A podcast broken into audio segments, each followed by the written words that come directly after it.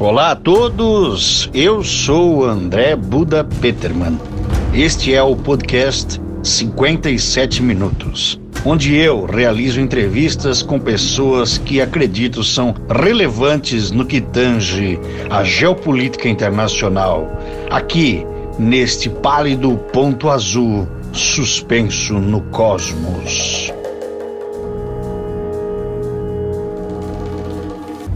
Olá a todos! Começando mais um 57 minutos. Eu sou André Peterman e hoje nós estamos aqui com Edson Boaventura Júnior, que é ufólogo, né? Mais de aí, 40 anos como um pesquisador de ufologia. Edson Boaventura Júnior, seja bem-vindo ao podcast 57 minutos, tudo bem? Tudo jóia, cara. É um prazer estar no seu programa aí um, um abraço aí para os teus ouvintes também.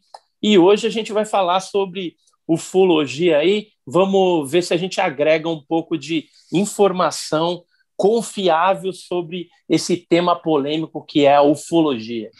É verdade, a ufologia é um tema bem polêmico, né? E isso é muito importante. É, informações confiáveis. Ah, hoje em dia a gente carece sempre de informações confiáveis em tudo, quanto mais num tema tão polêmico quanto a ufologia. Mas Edson, a, a gente né, conversou um pouquinho antes, eu tava, eu também conheço um pouco do trabalho e, uhum. e tu, tu, és um, um, escritor também, né? Tu tens alguns livros lançados. Ou... Eu queria que tu explicasse mais ou menos um pouco do teu trabalho e a tua trajetória a, uhum. nesses, em todos esses anos né, de estudos que, que tu tem. Ok. Então, eu comecei na ufologia, né, o, o vírus da ufologia me picou, isso em 1981, depois de um avistamento que eu tive no Guarujá, no litoral do estado de São Paulo. E é, eu estava assistindo televisão junto com meu irmão e a minha mãe, de repente, começou a gritar no quintal de casa, já era noite, ela estava recolhendo roupas lá fora, e aí a gente saiu para acudir a minha mãe, porque a gente pensou que era um bicho que estivesse atacando ela. Quando a gente pisou os pés assim para fora de casa, de uma edícula que a gente morava, a gente olhou para o céu e viu uma nave enorme, que hoje a gente chama de nave mãe, né? E de repente aquele objeto começou a soltar objetos menores por baixo. Desde o momento que eu comecei a observar, até o, o momento final, quando ele já estava sobre a cidade de Santos e depois rumou numa velocidade muito alta para o céu, né, para o espaço. É, eu contei 16 objetos menores Caramba. saíram de dentro dessa nave mãe.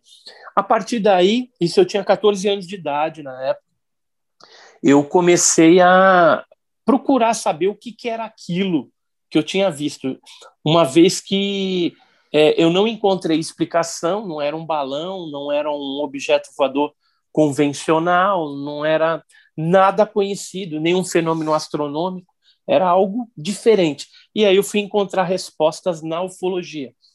Isso foi em 81. Em 85, já mais amadurecido no tema, eu fundei o GUG, que é o Grupo Ufológico do Guarujá, e arrebanhei várias pessoas e a gente pesquisou mais de 400 casos lá. Depois eu comecei, fora o litoral paulista, é, ir para outras cidades, para outros estados e investigar vários, várias ocorrências né, que foram importantes no, no Brasil. Aí, Operação Prato, o próprio caso Varginha, em 1996, eu fui um dos investigadores. É, o caso de maio de 86, que foi a noite oficial dos OVNIs, quando a Força Aérea Brasileira mandou seus caças para tentar interceptar os OVNIs. E fora isso, eu também viajei bastante para fora do país para investigar o fenômeno lá. E uma coisa que eu gosto bastante dentro da ufologia são as evidências no passado da humanidade.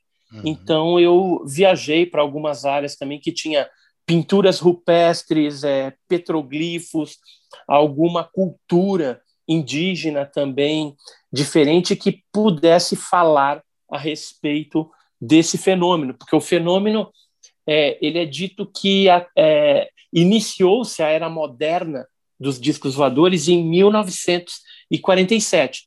Todavia, existem casos que ocorreram antes de 1947. Tanto é que eu acabei escrevendo um livro chama Alienígenas no Passado do Brasil, Casos Insólitos antes de 47, que visa trazer aí 14 casos brasileiros que falam de tripulantes desses OVNIs que apareceram antes de 1947. E nesse livro é interessante que a gente tem a primeira abdução, primeiro sequestro com experiências, que foi feito com um brasileiro é, que morava em Campinas, é o senhor José Florencio. Ele, em 1931, num sábado, ele foi é, raptado por seres é, de outra orbe. E, fora isso, existem vários outros casos também envolvendo tripulantes. Por exemplo, em 1946, um caso no Guarujá, tem um caso de 1941 na cidade de Iporanga, São Paulo, onde uma pessoa, o senhor Nadier, foi curado de uma leucemia, isso em 1941. Tem casos, por exemplo, que é a capa do livro, um caso que aconteceu em 1934, no Espírito Santo, próximo a um convento, e foi visto seres e a nave pousada também. Esses seres portavam na mão uma espécie de bastão.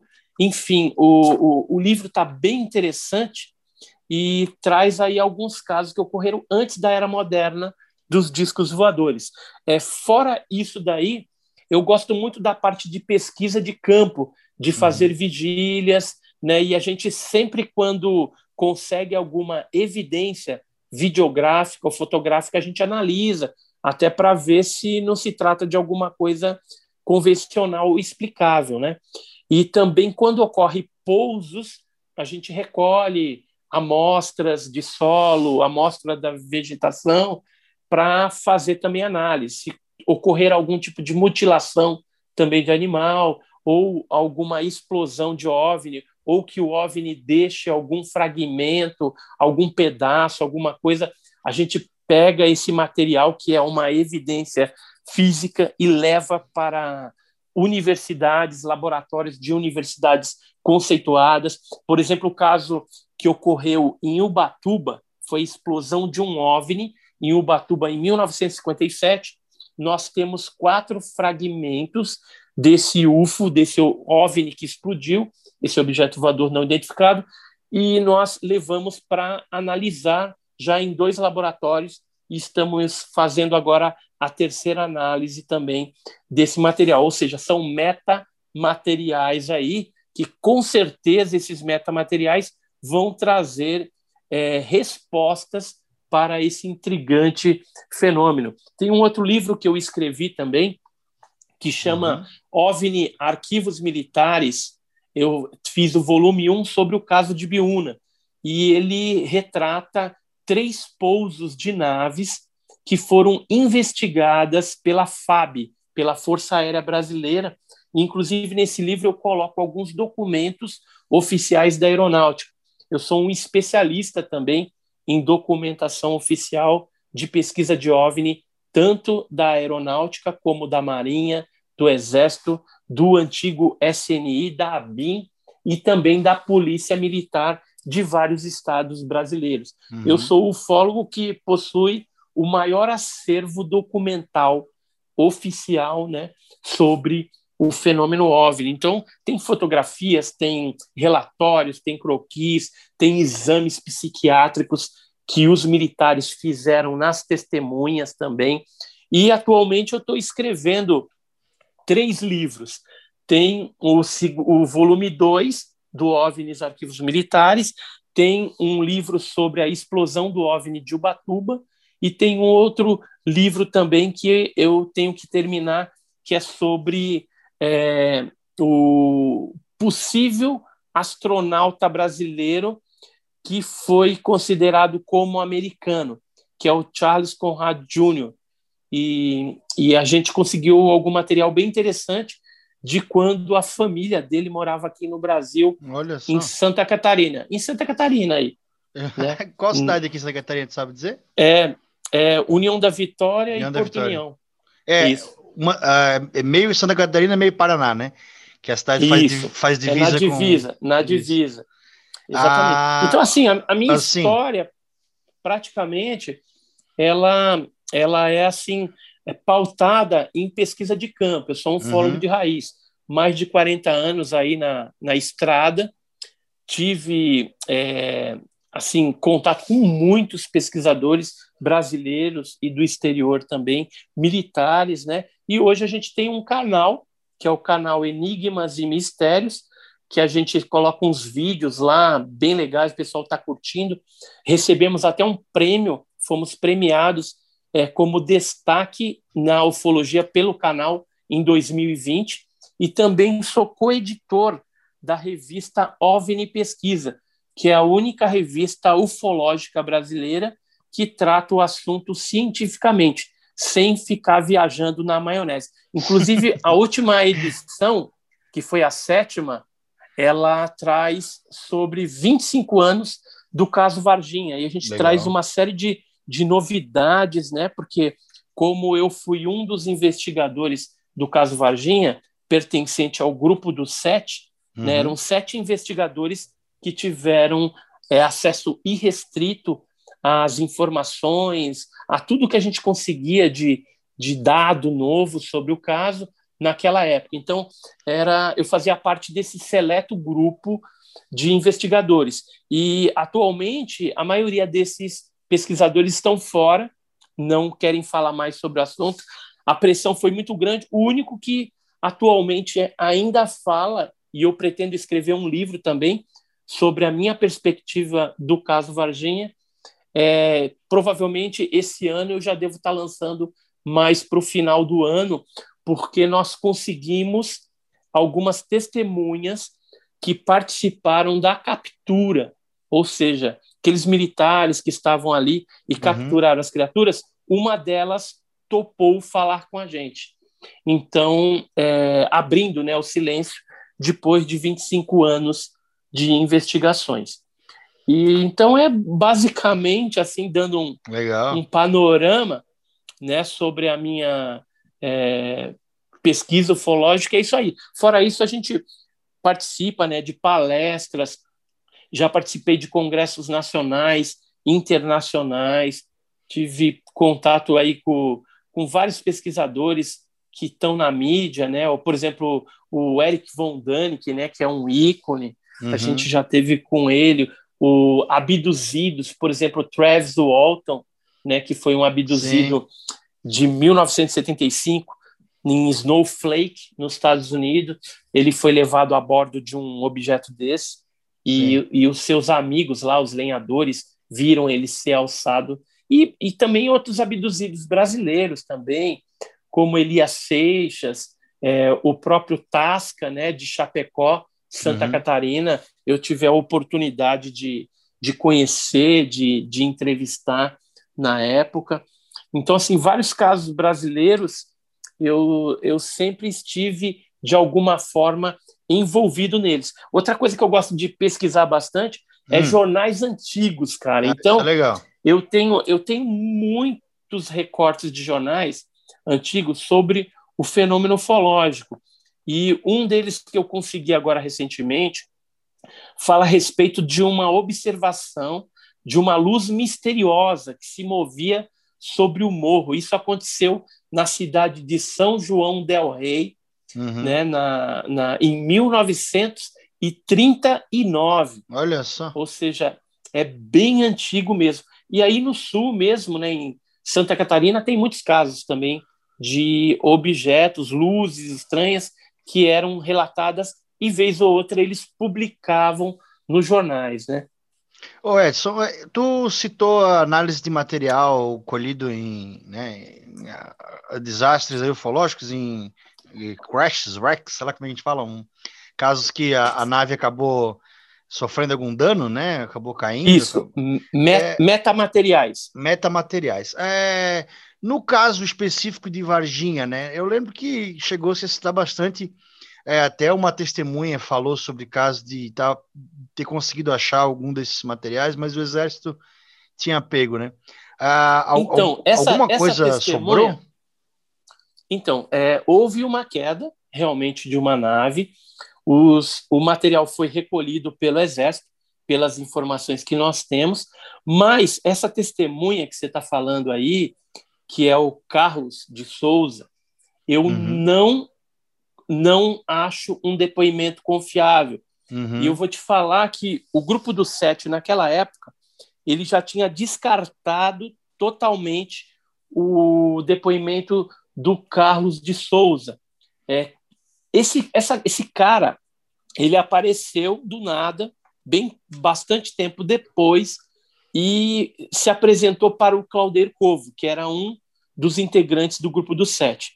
E aí o Claudeir entrevistou ele, ele contou uma história lá que vinha pela Regis tal, aí viu uma nave com fumaça caindo, ele entrou numa estrada vicinal e aí chegou num lugar, tinha os militares, aí ele pegou o material, apertou, aí esse material ele voltou ao uhum. normal, uhum. depois, quer dizer, se você assistir o filme Incidente em Roswell, você vai ver que existe uma cena que é exatamente essa cena que ele descreve.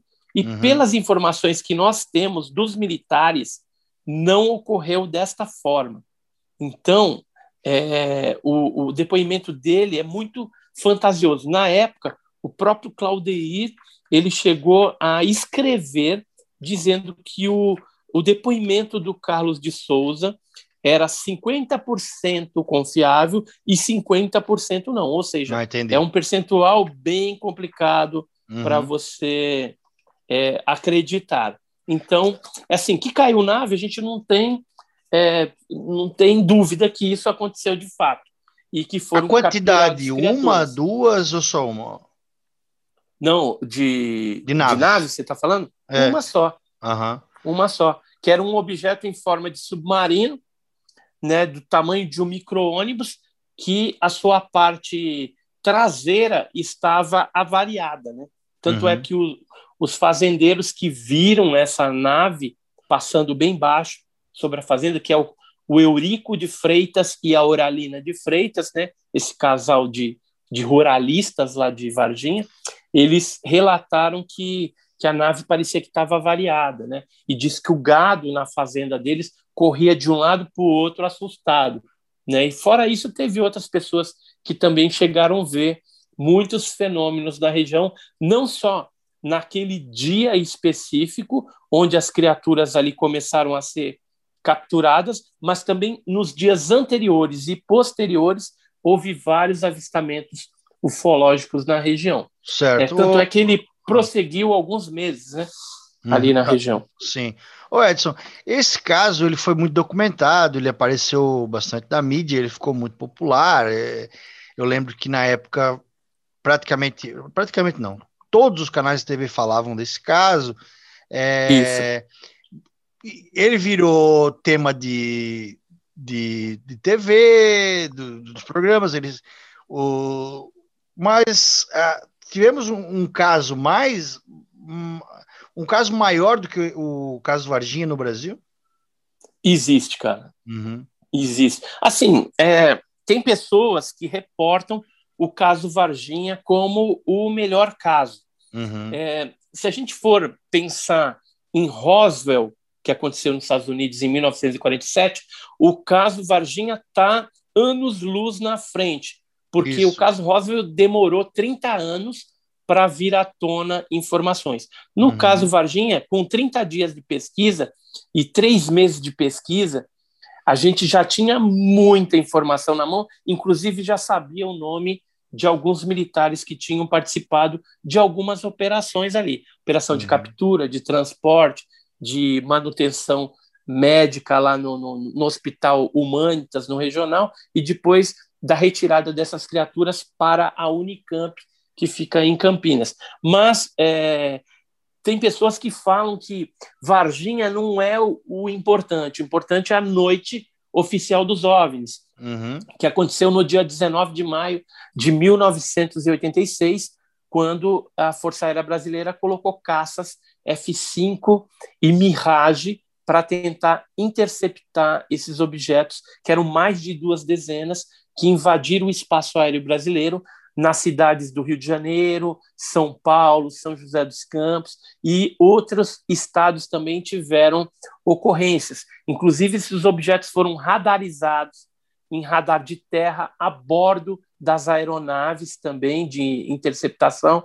Então, foi um caso bem é, discutido. Veio na televisão também o brigadeiro Otávio Júlio Moreira Lima, junto com os seus pilotos, controladores de tráfego aéreo, o próprio Osiris Silva, que era o presidente da Embraer na época, veio Sim. com Alcir Leite, o piloto da, de uma aeronave Xingu, que eles também tentaram perseguir esses OVNIs. Então, tem pessoas que falam que maio de 86 é importante, mas tem outras pessoas que falam que não, que seria a Operação Prato, que uhum. foi conduzida pelo primeiro Comando Aéreo Brasileiro do Pará, a Força Aérea Brasileira também, o capitão Urangê Holanda ficou responsável pela missão de ver o que estava acontecendo no norte do país. É, o fenômeno ele iniciou na década de 70 e os militares começaram a investigar inicialmente no Maranhão, que teve os primeiros ataques, depois migrou para o estado do Pará, nas regiões de Ananindeua, Belém, Colares e depois, já nos anos de 1979, 80, 81 até 84, ele se restringiu ao estado do Amazonas, ou seja, as regiões ribeirinhas eram atacadas por luzes estranhas. Os, a população ribeirinha recebia aqueles jatos de, de luz nos seus corpos e eram retirados amostras de sangue, de material plasma, algum material líquido do corpo, e depois esses objetos é, iam embora com esse material. E as pessoas ficavam ali com náuseas, com seus corpos paralisados, muitas vezes, fraca, né? Teve casos de morte também, que a gente não pode afirmar que foi pelos objetos, mas pode ter sido um susto grande e a pessoa já tinha alguma propensão a ter um ataque cardíaco e acabou falecendo é, de ataque cardíaco. É. Mas aí eu hum. vou te falar qual o caso que eu acho o mais importante. Varginha, para mim, foi algo, sem sombra de dúvida, é, um, um caso de arquivo X brasileiro, entendeu? Legal. Onde você tem é, seres queda de naves, acobertamento, ameaças, morte de policiais militares, por exemplo, o Marco Elixerese, que veio a falecer em circunstâncias estranhas depois de ter capturado também uma criatura dessa. Então, o, o caso Varginha ele tem o seu destaque na ufologia nacional. Mas o caso que eu acho mais interessante e que ele tem documentação é uma perseguição de seres com é, naves também que apareceram na cidade de Cláudio, em Minas Gerais. Isso em 2008 e 2009 houve aparições lá. E a Polícia Militar, que é a terceira companhia ali da, da região de Cláudio, é, uhum. é, enviou seus militares até esses objetos. E eles chegaram, teve um sargento lá, aliás, um cabo, cabo Rabelo, que chegou a tirar fotografias desse objeto voador não identificado. E houve aí uma interação também com, com os tripulantes e toda essa pesquisa feita pela investigação feita pela Polícia Militar, que inclusive depois envolveu é, depoimentos de pessoas da região rural lá de Cláudio que tinham visto as naves pousadas tinham visto seres tal. É, eles uhum. fizeram vários documentos e eu cheguei a pedir, através da Lei de Liberdade de Informação aqui no Brasil, o SIC, né, Serviço de Informação ao Cidadão, que é a LAI, uhum. e através da LAI eu consegui ter acesso a esse material, ao, aos relatórios que contam ali detalhes incríveis disso que aconteceu em Cláudio, Minas Gerais, com a, a perseguição dos seres, está escrito isso no, nos relatórios oficiais, bem como algumas fotografias que foram tiradas na época dos objetos voadores não identificados. Ou seja, enquanto que Varginha você não tem nada de documentação que comprove aquele fato, é, só tem depoimentos, ou seja, são é, pessoas falando, né, uhum. e convergindo, são muitas pessoas, por isso que o caso tem um peso grande, mas no caso de Cláudio, é um grupo mais restrito, todavia você tem a documentação oficial da Polícia Militar, e inclusive teve o envolvimento da Força Aérea também, que confiscou depois, num determinado momento, essas fotos do Cabo Rabelo. A gente chegou a publicar uma matéria sobre esse caso na revista OVNI Pesquisa, né? Que uhum. quem quiser saber mais da revista OVNI Pesquisa, entra no site www.ovnipesquisa.com.br. Legal. Ah, pô, esse caso com certeza, né, com todo essa esse aparato do, da própria, das próprias autoridades é, averiguando é algo com certeza averiguando e, e documentando, né, e, e relatando, é. como tu citou, é algo que que Varginha e, carece, e vê, né? E você vê que Minas é um é um estado grande com várias uhum. cidades, então assim a casuística lá também é muito grande. É, por uhum. exemplo, você tem a Serra do Cipó, que tem uma incidência bem grande também de avistamento, Lagoa Santa, é, o sul de Minas ali, é, Caxambuba, Ipendi, Sim. própria Varginha, São Tomé das Letras, você tem uma incidência grande. Ela faz parte, né, a Serra da Mantiqueira ali, faz parte de um do polo que tem bastante incidência ufológica. No Brasil, a gente tem outras regiões assim também. Por exemplo, tem a Serra da Beleza, no Rio de Janeiro, que eu estive visitando agora em janeiro de 2021. A gente, inclusive, filmou é, um fenômeno durante uma vigília noturna lá na Serra. Em breve a gente vai estar colocando no canal nosso lá do YouTube Enigmas e Mistérios. E também tem outras áreas, por exemplo, Chapada Diamantina na Bahia, que tem bastante uhum. incidência, a Chapada dos Veadeiros em Goiás, é, toda a região norte, nordeste. É, se você for para aqueles interiores lá, é coalhado de casos, de casuísticas interessantes, aquelas pessoas simples da, do sertão ali têm contato com esses objetos. Tem algumas localidades que eles dão uma nomenclatura para o fenômeno OVNI um pouco diferenciada. Ah, é? Por exemplo, você vai para o Piauí, ali, Maranhão, eles chamam de aparelho. Né? Se você falar, já viu o disco voador, OVNI, eles falam que não. Mas já viu o aparelho? Ah, vi ontem, né? Então, já vi aparelho. várias vezes. Uhum. Aparelho. Em Minas Gerais, por exemplo, a nomenclatura mais usual do fenômeno OVNI, objeto voador não identificado, é mãe do ouro, que é uma lenda ouro. de uma bola luminosa que aparece no topo das serras e faz evoluções. E aí o pessoal tem uma crendice que acredita que aonde aquela bola luminosa pousa é, tem ouro enterrado, né? E por isso que ficou a lenda da mãe do ouro. Você vai para o interior de São Paulo, alguns lugares, eles chamam de bola de fogo ou foguete. Uhum. Tem, por exemplo, é, em Pernambuco, se você perguntar lá, é, você já viu OVNI disco voador? Eles falam que não. Mas se você perguntar, você já viu a tocha? Tocha, aí é o nome que denomina esse fenômeno. Então, como o Brasil é grande em, te, em extensão territorial e as culturas são diferenciadas também, cada região tem uma forma de denominar esse fenômeno que não é um fenômeno recente, é um fenômeno que ocorre já há muito tempo.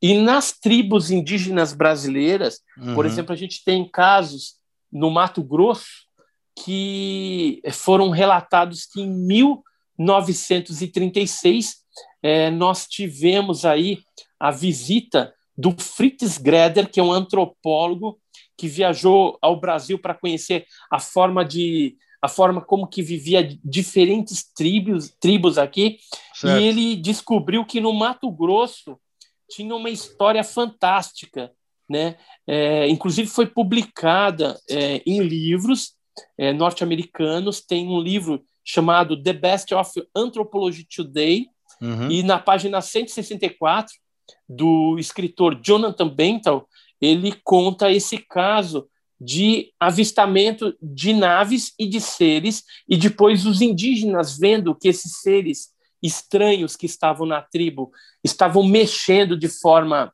estranha com as suas crianças, eles, como eram canibais, mataram aqueles supostos tripulantes do OVNI e chegaram a colocar num caldeirão e comeram, como eles eram canibais. Eram seis é, criaturas e, inclusive, eles chegaram a citar para o Fritz Greder que é, o sabor desses seres era um sabor semelhante a peixe. Então Olha tinha gosto, gosto de peixe. E isso é um dos casos pitorescos que aconteceu uhum. em tribos indígenas brasileiras. Tem um outro caso que foi pesquisado pelo Perê, é, João Américo Perê, que é um indianista.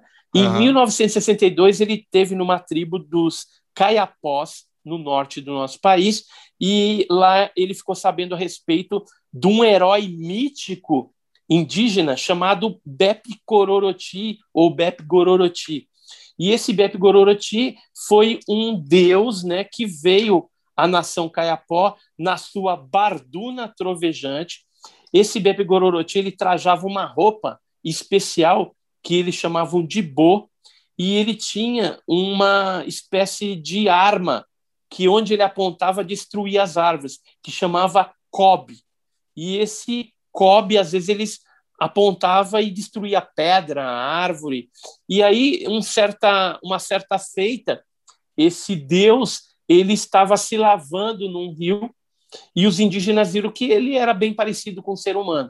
E aí acabaram fazendo amizade. Ele veio para morar na tribo, acabou instituindo no centro da tribo uma oca, onde era uma espécie de escola e os índios caiapós é, difundiam ali é, os conhecimentos dos mais antigos, dos, dos anciões mais antigos, e o Beto Gororoti fazia parte daquela, daquela comissão, né? Uhum. Naquela, naquela oca. E aí, depois, o Beto Gororoti acabou casando com uma das índias, teve uma filha, e aí diz a lenda que ele, num certo dia, disse que ia embora, mas que retornaria. Então ele pegou a esposa, a filha, subiu até a serra de Pucatoti e lá na sua barduna trovejante, envolto em muitas nuvens flamejantes, fumaça e barulho de trovão, ele subiu ao céu naquela naquele aparato, naquele objeto certo. luminoso e prometeu um dia voltar, só que até os dias atuais ele não retornou. Uhum.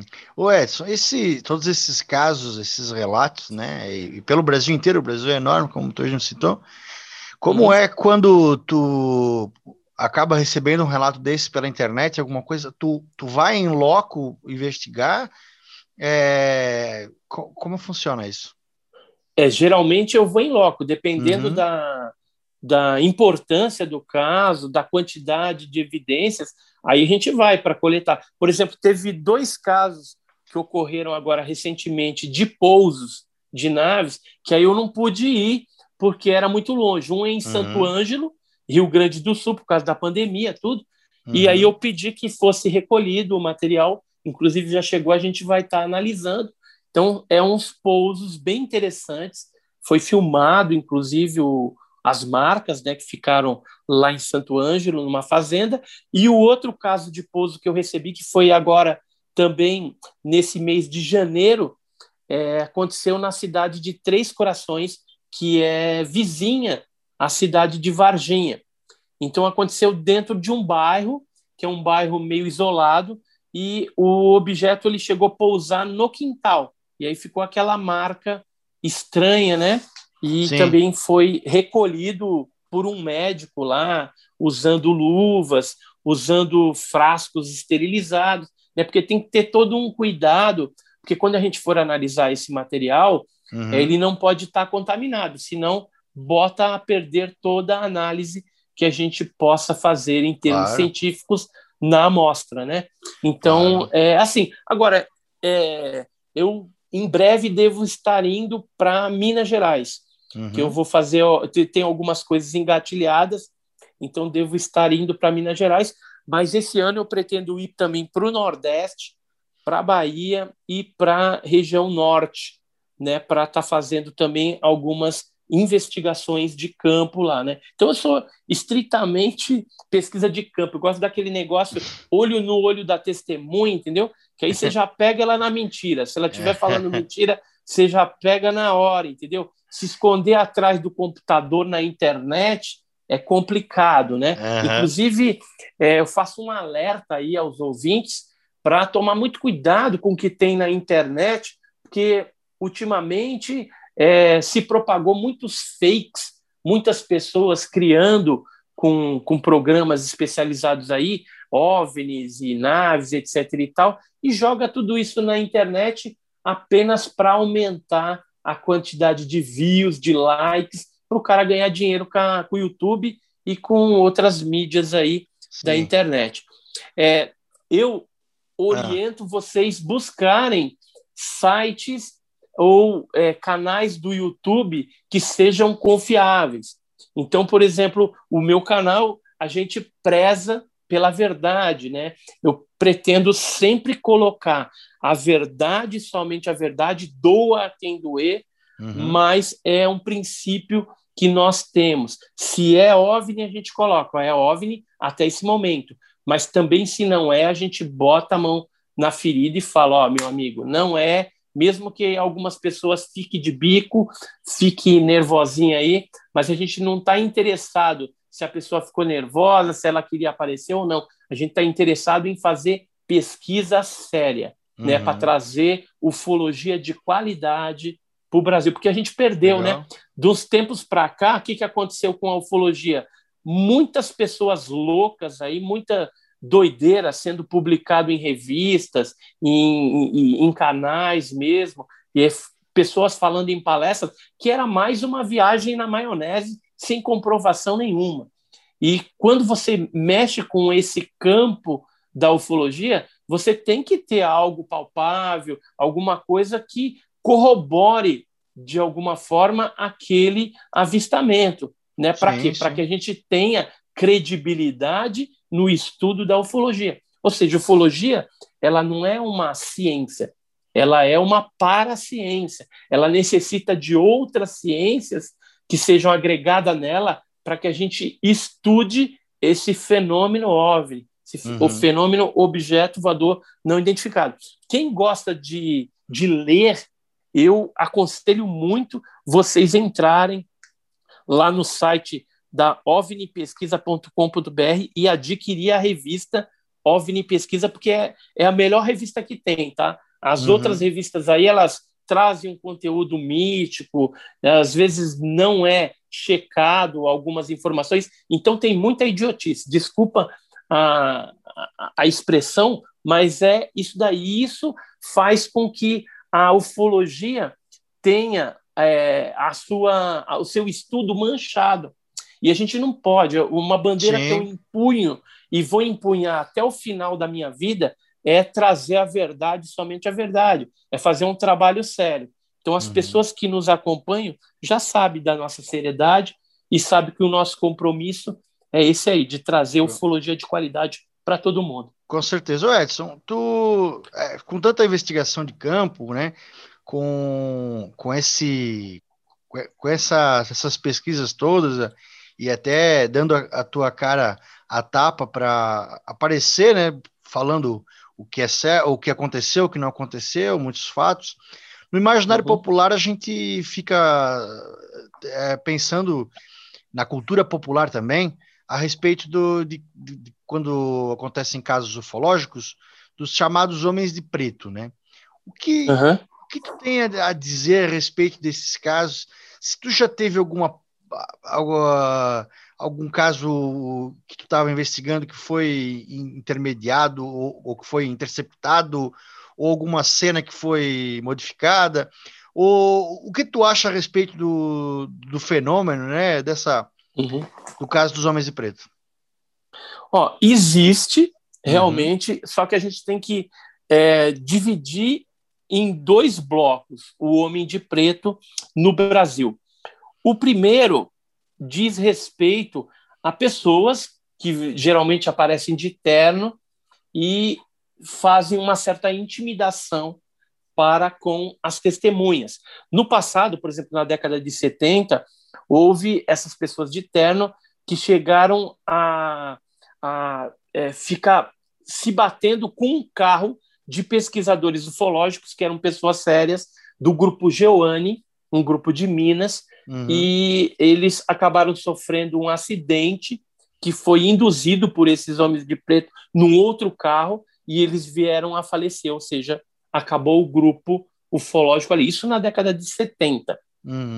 É, existem alguns pesquisadores que já foram visitados por certos agentes, ou militares, ou os homens de preto, e com interesse de é, oferecer dinheiro, às vezes, para a pessoa ficar silenciada. Por exemplo, o caso Varginha, a gente tem um caso é, que exemplifica isso. É a dona Luísa, que é a mãe da Valquíria e da Liliane, que uhum. são as du duas meninas irmãs lá, né, que viram Sim. a criatura no terreno baldio junto com a Kátia, elas sofreram uma tentativa de suborno por esses homens de preto. Uhum. E a, a, a, a proposta deles para a mãe das meninas e as meninas era o seguinte: em troca de um dinheiro gordo que seria colocado numa poupança para as meninas, elas não iam ter que trabalhar mais, iam estudar e iam viver bem. Uhum. Né? Todos os sonhos dela iam ser concretizados, mas é, a proposta era a seguinte: eles, elas teriam que ir numa televisão que eles indicariam e elas teriam que falar aquilo que eles iam colocar na boca delas. Uhum. Ou seja, elas não poderiam falar que viram lá o ET agachado, simplesmente, de repente, se eles falassem, ó, é, vocês vão falar que vocês viram lá o mudinho, ou de repente é, não viram nada, inventaram a história, era esse o acordo em uhum. troca de dinheiro. Né? Então, existe esse grupo de homens de preto que, vez ou outra, visita, inclusive, ufólogos brasileiros, mas é, o modus operandi mais comum atualmente não é o, o homem de preto intimidar. Geralmente eles grampeiam o seu telefone, entendeu? Uhum. Celular, uhum rede social, tudo e já era. Ou bota algum agente rodeando com escuta na frente da sua casa ou próximo. Tá? Isso aconteceu, por exemplo, recentemente com um amigo nosso que estava investigando o caso lá de Magé. Uhum. Né? E, então tem esse grupo de homens de preto e tem um outro grupo que as pessoas dizem certo. quando vê esses seres que parecem muito os seres os greys, né? Uhum. Que são aqueles cinza, com olho Sim. preto. Só que, como eles estão de terno, são magros, eles usam geralmente óculos escuros. Então, uhum. é, para talvez para esconder o olho grande, alguma coisa assim. Então, tem algumas pessoas que já relataram esse tipo de homens de preto, que aí não seria é, algo relacionado a agentes do governo, alguma coisa assim, e poderia ser até, de repente, algum, algum tripulante de OVNI é, disfarçado, né, de uhum. ser humano com alguma intenção que nós desconhecemos. Agora, liquidando esse assunto, homens certo. de preto existem. Legal. É, eu tive um, uma conversa com um amigo meu sobre um caso que ele, ele me relatou que me, me acendeu uma luz no momento que ele disse que ele foi ele foi num, num sítio na região do Rio Grande do Sul e era um, era um hotel e, ele ficou muito intrigado que as pessoas lá elas os, os atendentes todos eles se portavam de maneira muito estranha com um sotaque muito estranho que não parecia ser um sotaque de lugar nenhum e, e aí ele relatou vários casos de momentos que ele sentiu é, aquela. É, quando o tempo passa muito. aquela desconexão com o tempo, né? Que, que alguns casos, algumas pessoas relatam com de abduções. É o missing time, que missing é o tempo time. perdido. Exatamente. Missing time. Ele relatou perdido. missing time e eu citei para ele que poderia ser uma situação dessa. Tu acredita que, lógico, precisaria de mais informações, né? Mas Sim. será que acende uma luz nesse sentido? Então, pode ser, é uma possibilidade. Agora uhum. teria que se investigar mais profundamente para ver o que aconteceu.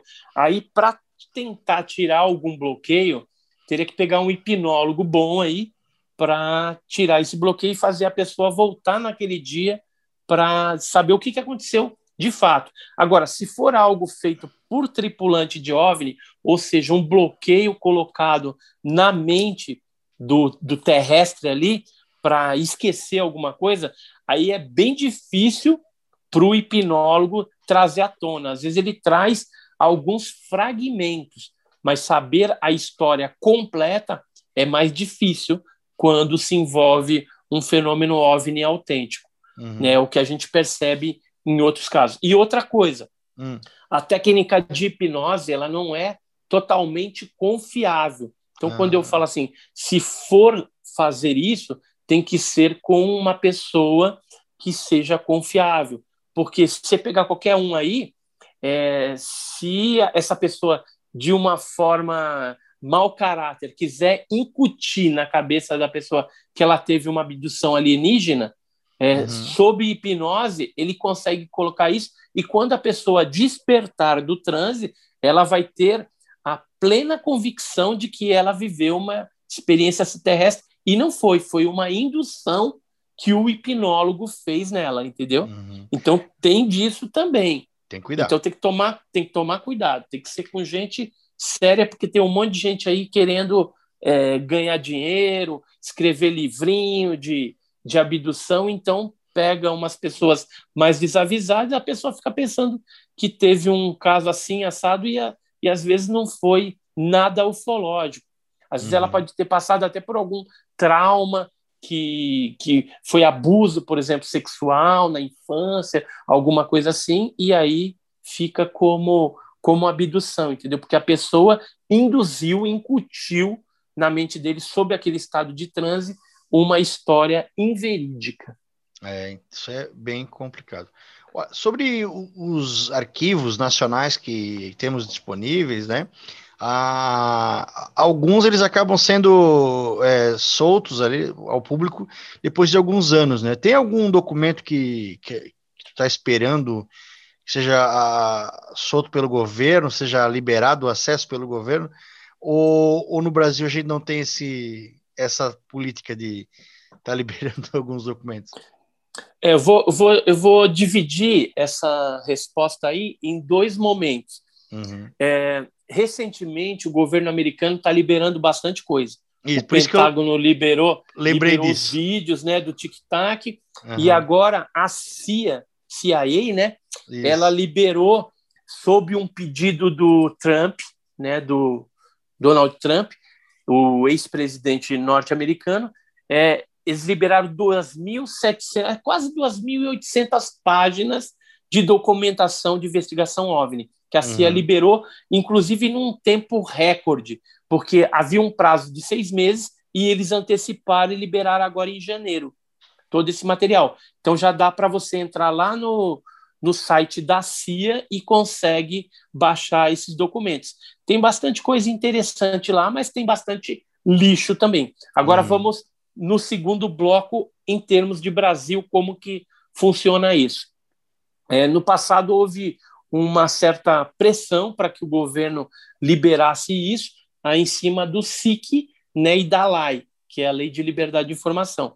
E aí uhum. a aeronáutica brasileira tomou a dianteira e liberou uma parte dos seus arquivos. Ela disse que é tudo o que ela tinha, mas eu tenho provas de que eles liberaram só uma parte. Né? Ou seja, muita coisa que foi encaminhado para eles, eles dizem que não existe, que não tem, e algumas informações que nós temos lá, de alguns amigos lá dentro também, é que existe um arquivo paralelo em que foi liberado apenas a ponta do iceberg uhum. em termos de documentação.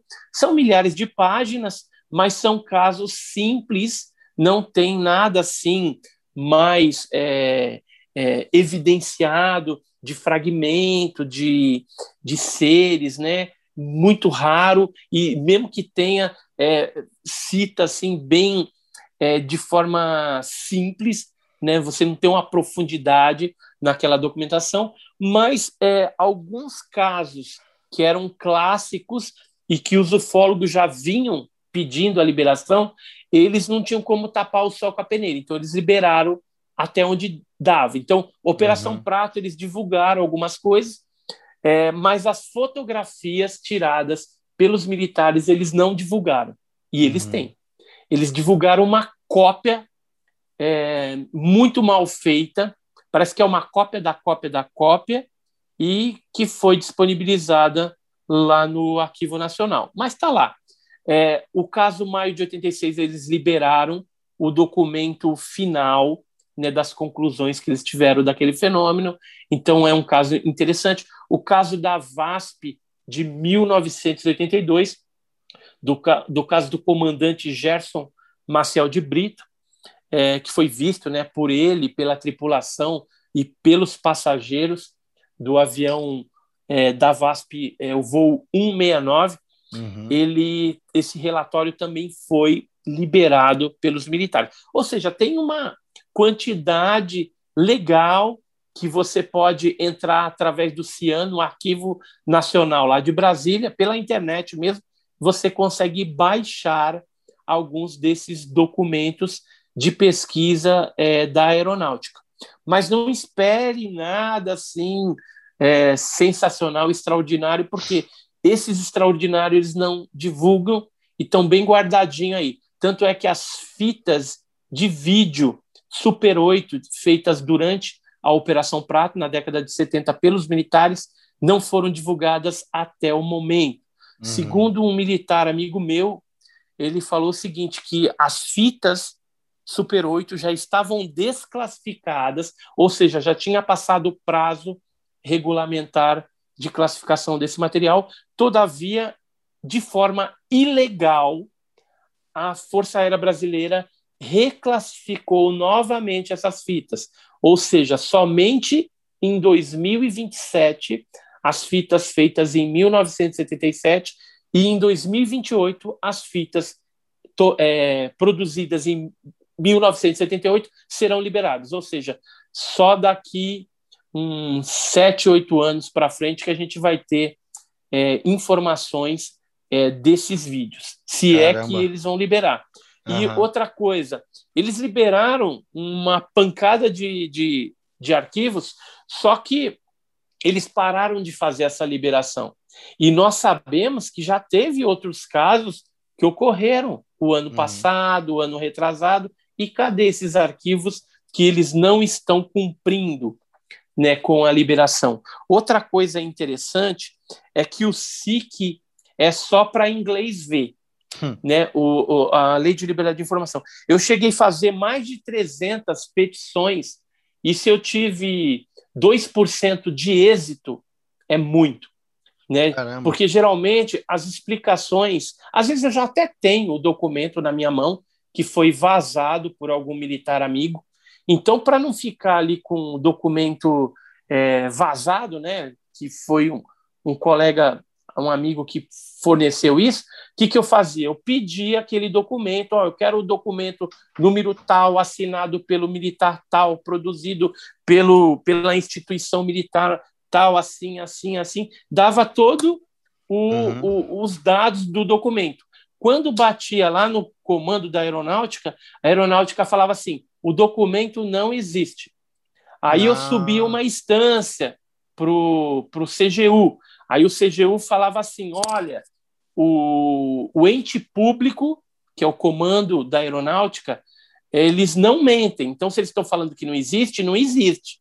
Aí uhum. eu subia mais uma instância anexando uma cópia do documento que eu queria, ou seja, eu tinha já o documento, então anexava e mandava para o CMRI, que era uma instância superior. Aí sabe o que o CMRI, falava? Ah. Olha, como a aeronáutica já falou que não existe, nós não temos é, condições de saber se esse documento que você anexou é verídico ou não, ou seja, está com a assinatura do cara, está com tudo ali, é o documento original, não tem como você falar que não é, entendeu? Uhum. Mas eles falam que eles não têm competência para analisar aquilo, portanto, eles negam o meu pedido, aceitando as desculpas esfarrapadas dos militares, da aeronáutica, do exército, da marinha. Sim. E as desculpas mais esfarrapadas são que eles às vezes colocam que não existe, esse é o mais comum, mas uhum. às vezes falam que perdeu na enchente e às vezes falam que perdeu no incêndio. Tá? Isso é o mais comum que eu recebo de resposta. E esses documentos, logicamente, existem, estão em algum lugar, mas eles não vão é, liberar para a gente porque existe um acordo é, com os norte-americanos que sempre impetraram o acobertamento e eles também têm normativos internos que é, é, é pedem que seja feito o sigilo em torno do assunto OVNI, né? E isso vai continuar sendo. Assim. Por isso que eu sempre falo, a gente não ah. pode criticar os militares, é, ah, fulano, cicrano, tal. Na verdade, eles estão apenas cumprindo os normativos, estão apenas cumprindo ordens. Então, se a gente tem que criticar alguma coisa, é criticar para que os normativos mudem ou sejam uhum. alterados para possibilitar a liberação desse material e a gente tenha acesso a esse material, que eles têm muita coisa, hein, cara? Tem nave, tem ser, tem fotos incríveis, tem é, filmagens incríveis. Só para você ter uma ideia, a hum. aeronáutica hum. liberou um pouco, a Marinha liberou quase nada e o Exército não liberou nada.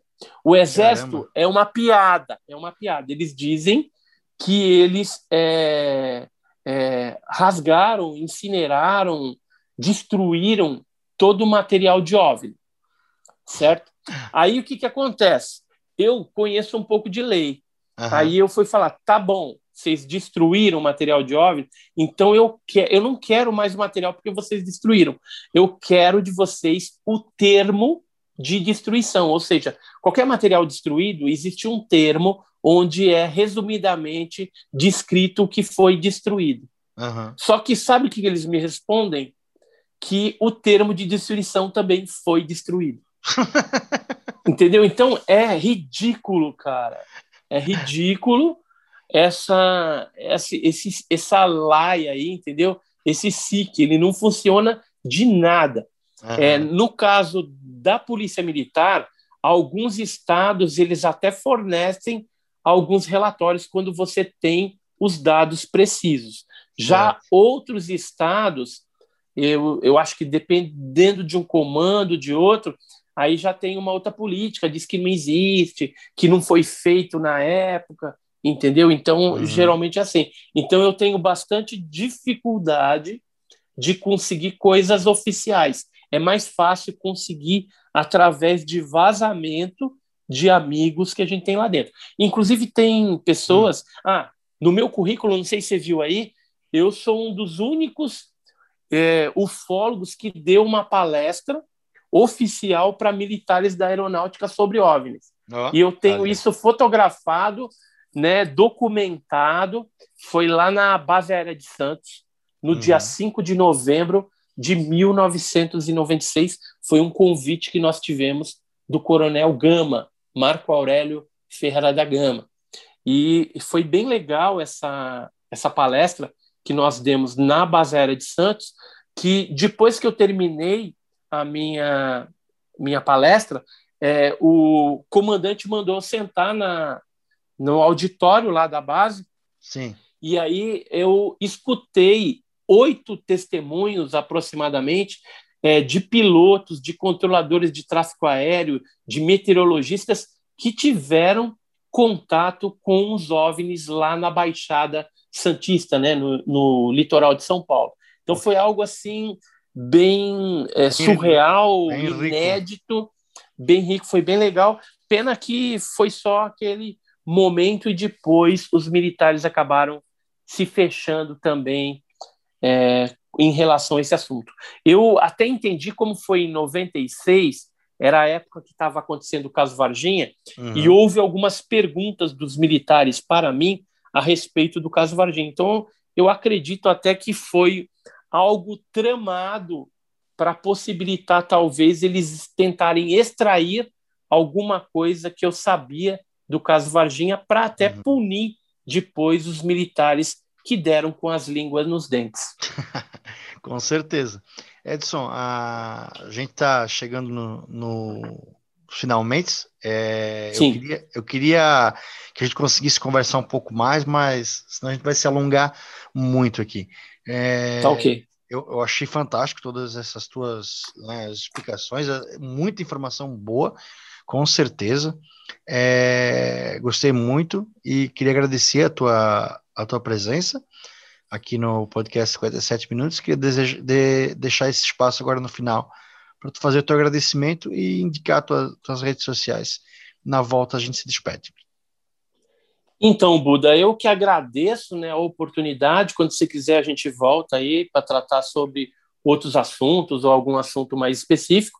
Agradeço o público que nos acompanhou até este momento aqui. Espero que tenha agregado informação ufológica. E se você aí tem algum caso, alguma coisa, escreva para a gente. Entra lá no, no canal Enigmas e Mistérios no YouTube, que vocês vão ter um conteúdo de qualidade lá. E não só isso fica aí também a dica. Você quer é, ler uma revista ou digital ou impressa? Entra no site www.ovnipesquisa.com.br e compre a sua revista OVNI Pesquisa, tá? E a número 7 está imperdível. Caso Varginha, 25 anos do caso. E a número 8 já está saindo também aí. E você pode fazer sua assinatura também, que essa revista, a partir da 8, ela vai começar a ser veiculada também, distribuída em banca. Valeu, esse foi o Edson Boaventura. E este foi os 57 minutos com André Buda Peterman. Mais um podcast que orbita a podosfera do Berrocast.